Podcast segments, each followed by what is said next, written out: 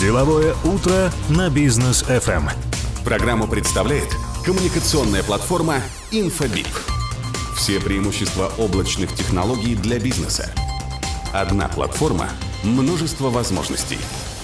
infobip.kz Дорогие друзья, вновь приветствую вас в эфире Бизнес FM. Это проект «Деловое утро», и сегодня у нас интересное интервью с интересной гостьей. Кассиет Омарова у нас в студии. Кассиет, здравствуйте. Здравствуйте. А, Кассиет Умарова является руководителем проекта, экспертом по вопросу доступности социального туризма. А, Сегодня будем обсуждать проект «Открывая мир. Создание доступной среды, среды в музеях Казахстана. При поддержке компании «Шеврон» все это происходит. Э, Спасибо большое компании, что поддерживают подобные проекты. Э, Кассиет, на что направлен этот проект? Для кого этот проект? Э, В чем его смысл, основная цель? А, Проект э, с музеями э, направлен для, для детей с- нарушением зрения. А, Мы описываем, э, мы описываем экспонаты в музеях и еще создаем тактильные модели, чтобы ребенок мог руками увидеть то, что изображено, или то, что недоступно за витриной музея.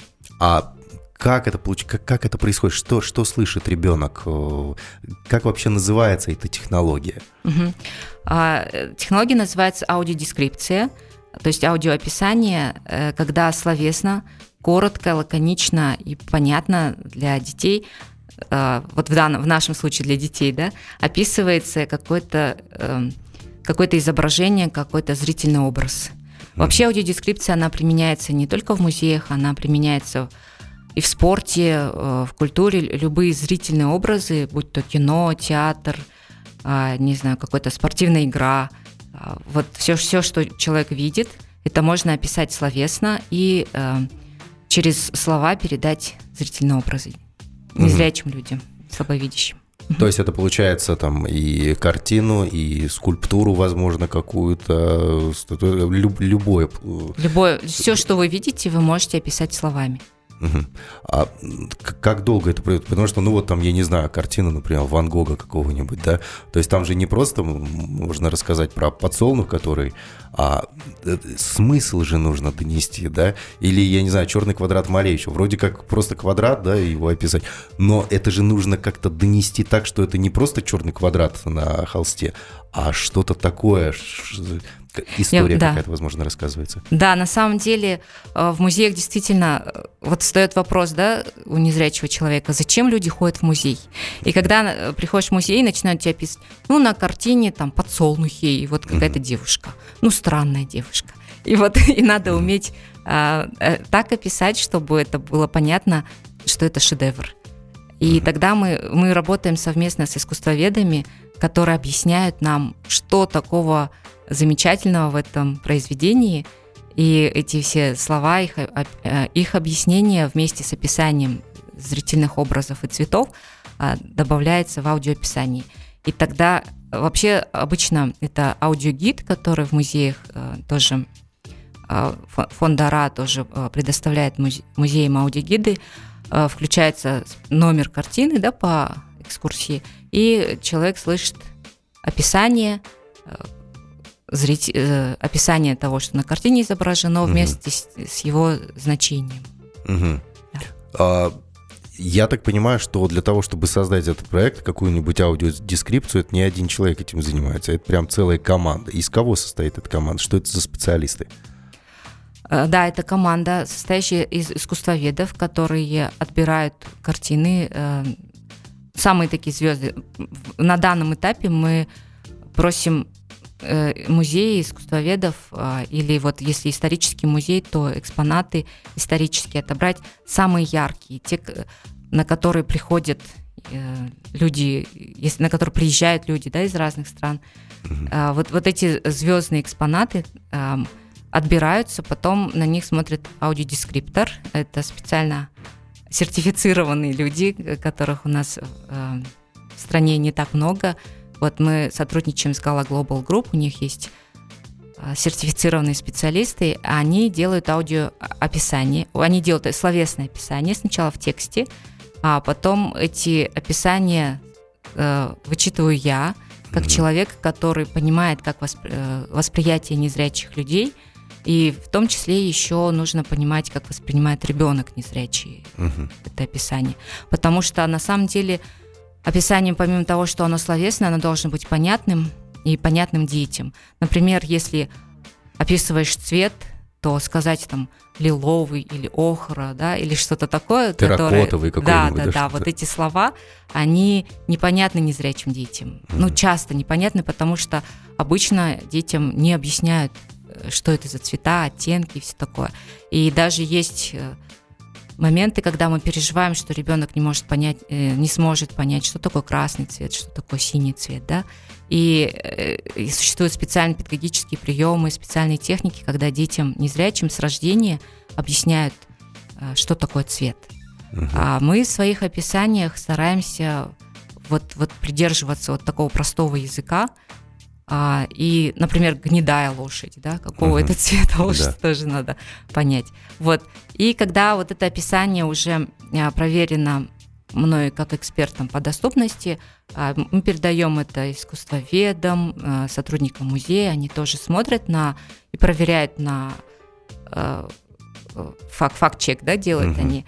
И тогда уже это описание э, передается тем, кто будет его озвучивать.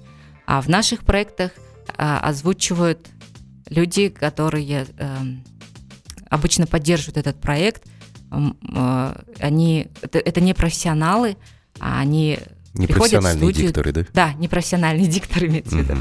Да, они приходят в студию и записывают, э, очень, очень стараются э, прочитать текст. Мы просим их, чтобы они вложили в этот текст свое понимание, а, какой-то какую-то улыбку, э, тепло, вот когда в голосе, вы- ну вы знаете, да, что в Да. голосе это все слышно, А, и, и получается очень красиво. Потом, потом а, звукорежиссер накладывает э, фоновые звуки, музыку фоновую, и после этого уже, э, когда трек готов, он э, загружается в аудиогид, и уже с аудиогида посетители музея могут его слушать. То есть, если, грубо говоря, там на картине изображен водопад, э, на ветру колышется там ветви, то это все будет еще и звуковым сопровождением сопровождаться, да, вот в самой аудиодескрипции, там звуки воды, ветер. Да, э, звуки воды, ветер, лошадь, ржание лошади, если там бараны, да, очень Мгм. часто просто в наших музеях э,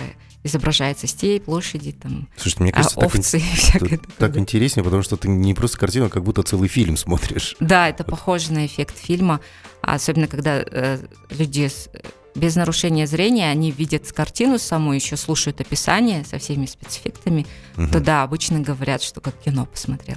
И еще это на самом деле полезно для людей, которые видят картину, они ее начинают понимать по-другому. М. Другой эмоциональный окрас. Они, да, может быть, они просто э, смотрят на картину, и когда они слушают описание, они начинают замечать те детали, которые до этого, возможно, не, не замечали. Или начинают понимать, потому что помимо того, что просто описывают зрительные образы, там э, еще подается и информация искусствоведа. То есть такая полноценная экскурсия.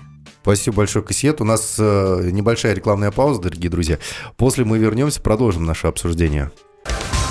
Деловое утро на бизнес FM. Мы возвращаемся в студию, друзья. У нас сегодня интересное очень интервью. Э, Кассиет Умарова в гостях, руководитель проекта, эксперт по вопросам доступности и э, социального туризма. Э, Мы поговорили уже об аудиодескрипциях. Это те инструменты, которые позволяют незрячим людям постигать да, искусство, которое представлено в музеях э, по всему миру просто. Э, Кассиет, скажите, пожалуйста, вот вы до этого говорили, там, а, проект направлен на то, чтобы незрячим детям рассказать, а, что на картинах представлено. Но это же буйство красок, это буйство каких-то деталей и так далее, да? Мне просто интересно, вот ребенок не видит с рождения, к примеру, и как ему объяснить? То есть я там, э, мне кажется, большинство мужчин, они вот в этом плане как вот э, где, где-то схожи, потому что нам попробуй объяснить, что такое цвет фуксия, да, или что такое Тифани, мы в жизни не поймем, для нас это все там голубое и так далее. А вот здесь вот сам цвет, как это объяснить как э, э, ребенок должен воспринимать картину, которую написал художник, там, в- с, я не знаю, с тысячами оттенков. Как это происходит? Да, это такой очень серьезный вопрос. Он э, не, не, не только касается аудиодескрипции, он касается еще и образования и опыта этого ребенка. То есть, если э, в школе или дома ему объяснили, э, объясняли цвета, которые об- обычные, да, незрячим детям могут цвета объяснять через тактильные ощущения, холодные, теплые цвета, через какие-то эмо- эмоции, да, там, злость, любовь, э, радость, Ну, то есть э, Э, что-то черное, что-то это, чёрное, это, это, да. например, там, злость, злость, да? З- злость, гнев, вот это Красная чёрное агрессия. может быть. Красная агрессия, может быть и любовь, может быть, знаете, Мгм. зависит от культуры, опять же. А, или желтое, там, солнце, радость, зеленое спокойствие. Вот, и очень много существует художественных образов э, словесных, да, в художественной литературе, стихов, э, э, которые могут передать цвет через слова. А, Можно, опять же, через эмоции, через тактильное ощущение это попробовать передать. А, И вот так ребенку объясняют цвета. А, И в зависимости от опыта этого ребенка, от э, того, что он уже узнал, от того, что он уже понял, он начинает представлять эту картину. Но все равно этого мало, и поэтому мы добавляем тактильные модели картин или экспонатов музейных, которые нельзя трогать в музее. А, Но а, если это сделать из этого модель, копию этого экспоната, уменьшенную или увеличенную в зависимости от размера, да, чтобы это с- э, можно было ощущать пальцами, и это было понятно пальцами. То есть, например, э, тактильная модель, если это картина, то ее можно сделать просто в э, рельеф Мгм. А, из разных материалов, из гипса это или 3D, м- может быть, а, напечатать в 3D в пластике. Это можно из дерева сделать, но опять же это зависит от самой картины и насколько там нужно детальную проработку делать а, и насколько этот материал выдержит эту форму, деталь, детализацию. Поэтому вы всегда выбирается заранее материал, из которого будет делаться, техника и, и так далее. Да, это уже здесь у нас подключаются профессиональные скульпторы. Еще есть такие э, технологии, что можно э, ком- компьютерные технологии можно сразу в печать э, э, делать на пластике. М. Вот. Ну, это тоже, так- тоже такие тонкости, и мы всегда решаем, какую картину, э, в каком материале и в какой технике сделать. А, А, вот вы, кстати, говорили, что э, сотрудничаете с э, компаниями, те, которые поддерживают вас, и э, сотрудники этих компаний, они озвучивают, да, аудиодескрипции, те описания картин, описания там, скульптуры, возможно, а, непрофессионально. Вот из каких компаний, кто эти люди, чем они занимаются? Это, я не знаю, там, а, бухгалтер, например, в компании, которая вас там, поддерживает, или айтишник какой-нибудь, или еще. Кто эти люди? Да, эти люди самые обычные сотрудники этих компаний, у которых могут быть разные голоса, и даже иногда, э, может быть, даже немножко дефекты речи, да, но все равно это живые голоса, это э, такие люди, у которых живые эмоции, и мы всегда рады, когда а, обычные непрофессиональные дикторы читают нам эти э, тексты, да, описания. Мгм. А что это за компании? К- к- Кто это? Кто вас поддерживает? Мгм. А, но за два года уже мы поработали, а- а- сделали а, аудиодескрипцию в шести музеях. И это а, первые в тр- три музея были собраны деньги на благотворительном аукционе. А, Фандрайзинг есть, Фандрайзинг Z есть такой ресурс у фонда, где люди, э, где на аукционе продаются разные лоты, и люди их покупают. Эти деньги вот пошли на э, аудиоэкскурсии для трех музеев в стране. Еще один музей поддержал э, Pricewaterhouse э, Мгм. компания, и, и вот э, Chevron поддержал аудиодескрипцию в Национальном музее. А это получается, вот все они, они, они как-то выбирают э, картины, они принимают участие? Или же вы выбираете, они должны... А, мы выбираем, это такая тоже непростая работа, потому что даже выезжаем э, в музей заранее и вместе с сотрудниками музея выбираем э, экспонаты для описания. После этого мы составляем список этих экспонатов, и после того, как уже готов текст аудиодескрипции, мы высылаем этот текст сотрудникам органи... э, спонсора, и там уже люди смотрят и выбирают ее по душе, какой-то экспонат. Кому-то mm-hmm. нравится э, описать берильские курганы, кому-то нравится описать, я не знаю, балбал, например. Mm-hmm. Вот.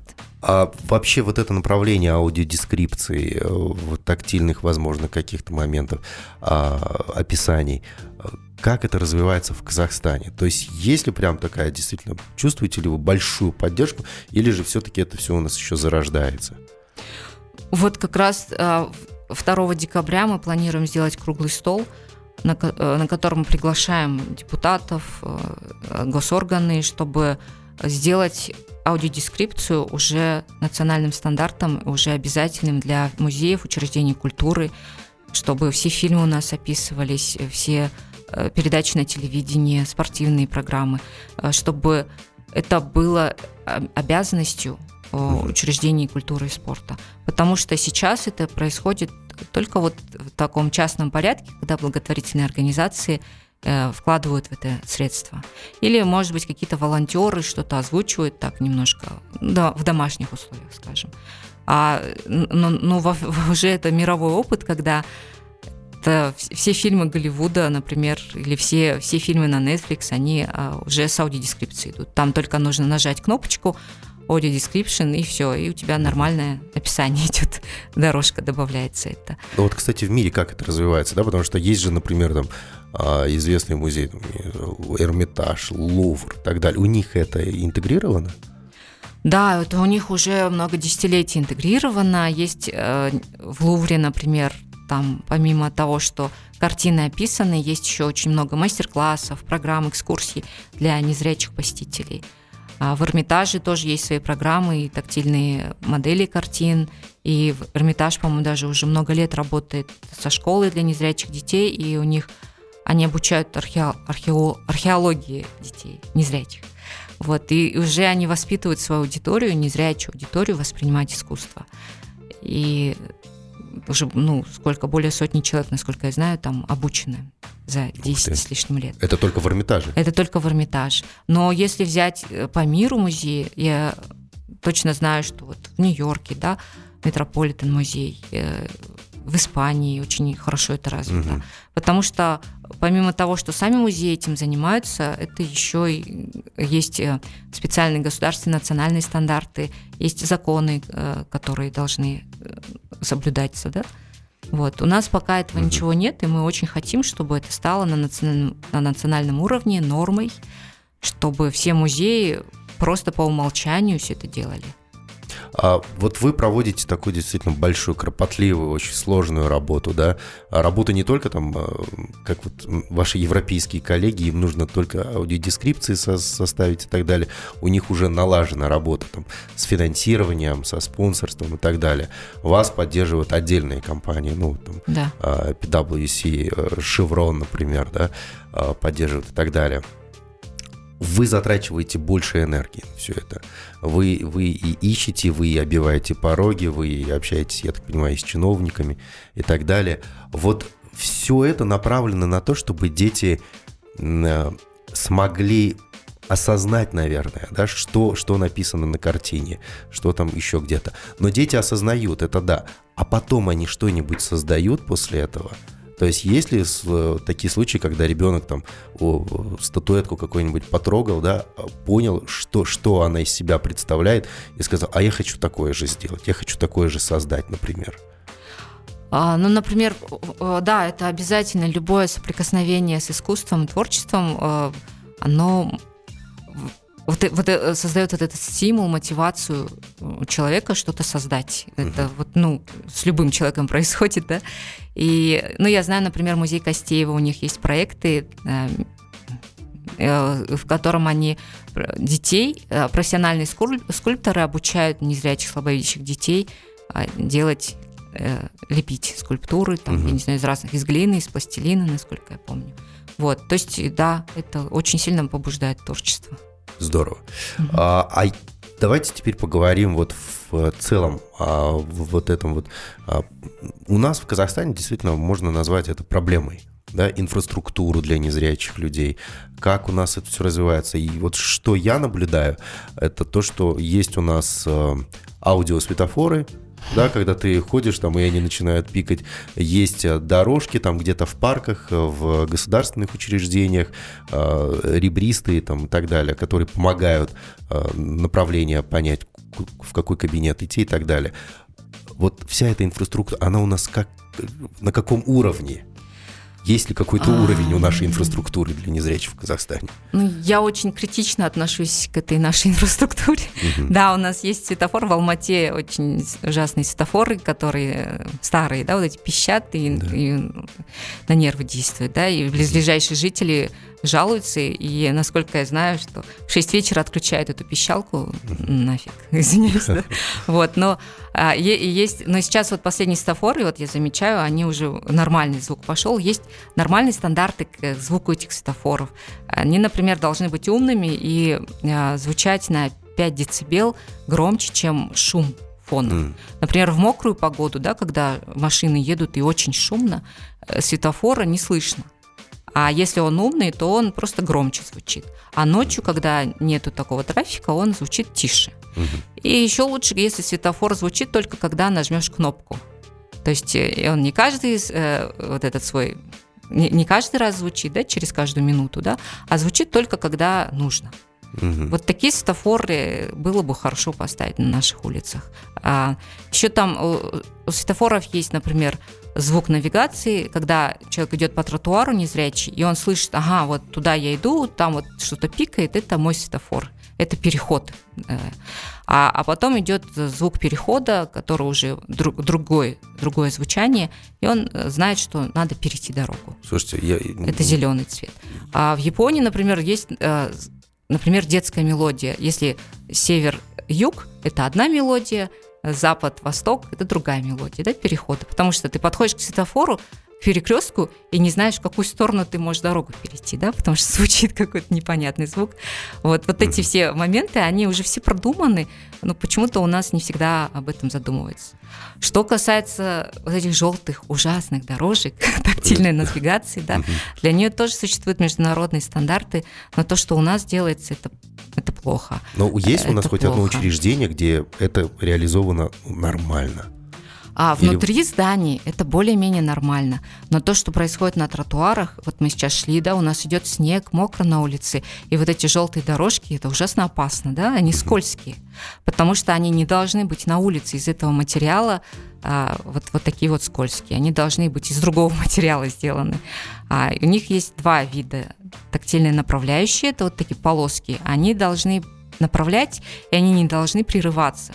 То есть человек как бы идет, идет, а потом хопа, дорожка прервалась, и, и что мне нужно? Исчезнуть и появиться на, через э, там 300 метров, когда эта дорожка Телепортироваться, да. начинается, да. Ну, вот такие моменты. А еще есть э, стоп э, предупреждающие, э, эти точки, точки, да, они как бы предупреждают, что вот сейчас будет какое-то препятствие, или перекресток, или там ступеньки, или что-то такое, где нужно внимательно э, быть внимательным, да, и быть готовым к какому-то препятствию. Вот. И да, они, конечно, то, что у нас на улицах, э, ничего хорошего я до сих пор не могу сказать. Мгм. Слушайте, ну, действительно, проблем, проблему. Ворох, я думаю, что сегодня нас услышат. Я предлагаю уйти на короткую рекламную паузу. После мы вернемся, продолжим наше обсуждение. А Вот этой теме я бы хотел еще уделить некоторое время. Деловое утро на бизнес FM. Итак, друзья, мы продолжаем. У нас э, в гостях сегодня Кассиет Умарова, руководитель проекта э, «Открывай мир. Создание доступной среды в музеях Казахстана», э, эксперт по вопросам доступности, социального туризма. Мы обсудили тему музеев, обсудили тему аудиодескрипции, то есть это те технологии, которые помогают незрячим людям, в частности детям, э, понимать, да, осознавать, что находится там перед ними, какая картина, что на ней изображено и так далее. Очень интересная тема. Я для себя вообще... Я не знал, что это целый такой вот прям действительно мир профессиональный, в котором люди стараются, делают более доступным Произведения искусства. Мы обсудили и инфраструктуру, так вкратце, да, очень кратко, но очень емко, Кассиет, вы рассказали про инфраструктуру Казахстана, э, в частности, нашего города Алматы, да, и про светофоры, про эти тактильные дорожки, которые расположены у нас везде. Вот э, сейчас готовятся ли какие-то предложения, я не знаю, возможно, в государство нашим акиматам или еще кому-то, мол, ребят, Технологии есть, все есть. Сделайте нормально, сделайте доступно. Чтобы ребенок, он мог, э, незрячий, он мог выйти из подъезда, дойти до музея, послушать аудиодескрипцию, вдохновиться и вернуться обратно домой. Такое вообще возможно в Алматы? А, гипотетически, да, возможно, ну, но я не, не думаю, что это быстро. Но Акимат, он идет навстречу, он готов. А, недавно, вот в начале прошлого месяца, мы были на встрече с Акимом, где я поднимала этот вопрос, э, потому что не хватает у нас СНИПов, у нас не хватает стандартов для того, чтобы учесть все эти элементы и детали по доступности. И э, Акимат, Аким сказал, что давайте, давайте сделаем эти стандарты, если не получится в рамках там, э, городского законодательства, мы можем сделать это в рамках республиканского и так далее, на национальном уровне. Но это все не быстро, и даже если мы прямо сейчас начнем, то, скорее всего, это не раньше, чем через год-два будет у нас только документы. Потом нужно будет это все чтобы архитекторы, урбанисты, чтобы строители все понимали эти стандарты и начинали делать так, как нужно. И, может быть, это еще какое-то время займет. То есть, э, ну, не быстро это. А, но сейчас что можно делать? Сейчас уже можно закупать правильные светофоры, э, закупать правильные тактильные дорожки и, и уже их устанавливать правильно. Можно правильно делать бордюры, ровно их класть, да, чтобы, ровно класть тротуар, чтобы там не споткнуться лишний раз, чтобы не было лужи и что-то такое. А еще нужна, конечно, помимо этого какая-то э, инфраструктура цифровая, а, чтобы были приложения, по которым можно э, которые будут делать навигацию да, для незрячих людей. И такие приложения есть, но они, к сожалению, очень плохо работают в Казахстане потому что у нас с картами все не так просто. Mm. А, и там это отдельный другой пласт, это когда нужно, чтобы э, чтобы карты были открыты города, да, у нас на постсоветском пространстве э, не, не, не точные карты, к сожалению. цифровые, да.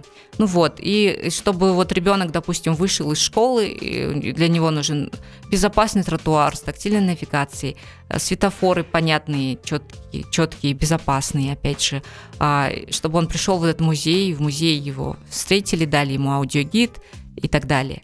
А помимо этого еще есть одна проблема, например, проблема э, собак-проводников. Угу. У нас в Казахстане их нету, их никто не дрессирует. Это собаки-поводыри, да? Да, угу. собаки-проводники, да. Вот, э, и даже я тоже недавно хотела такую собаку завести, э, но это, к сожалению, у нас невозможно, оказывается. Вот.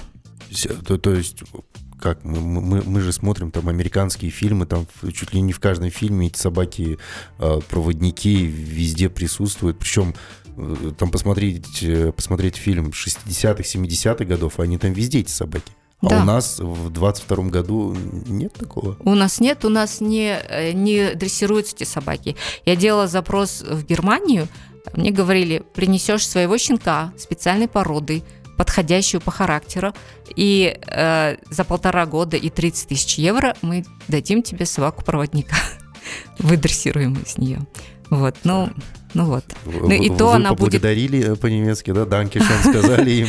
Ну вот, ну знаете, там, тем более, там будет собака выдрессирована на немецкие реалии, да, на то, что там у них порядок на улицах, на то, что, э, не знаю, машины не заедут на пешеходный переход, и собака справится с вот с этим переходом.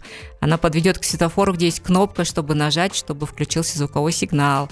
Э, не знаю, сверху не будут ветки какие-то, которые собака не может контролировать, да, ничто что сверху не помешает пешеходу.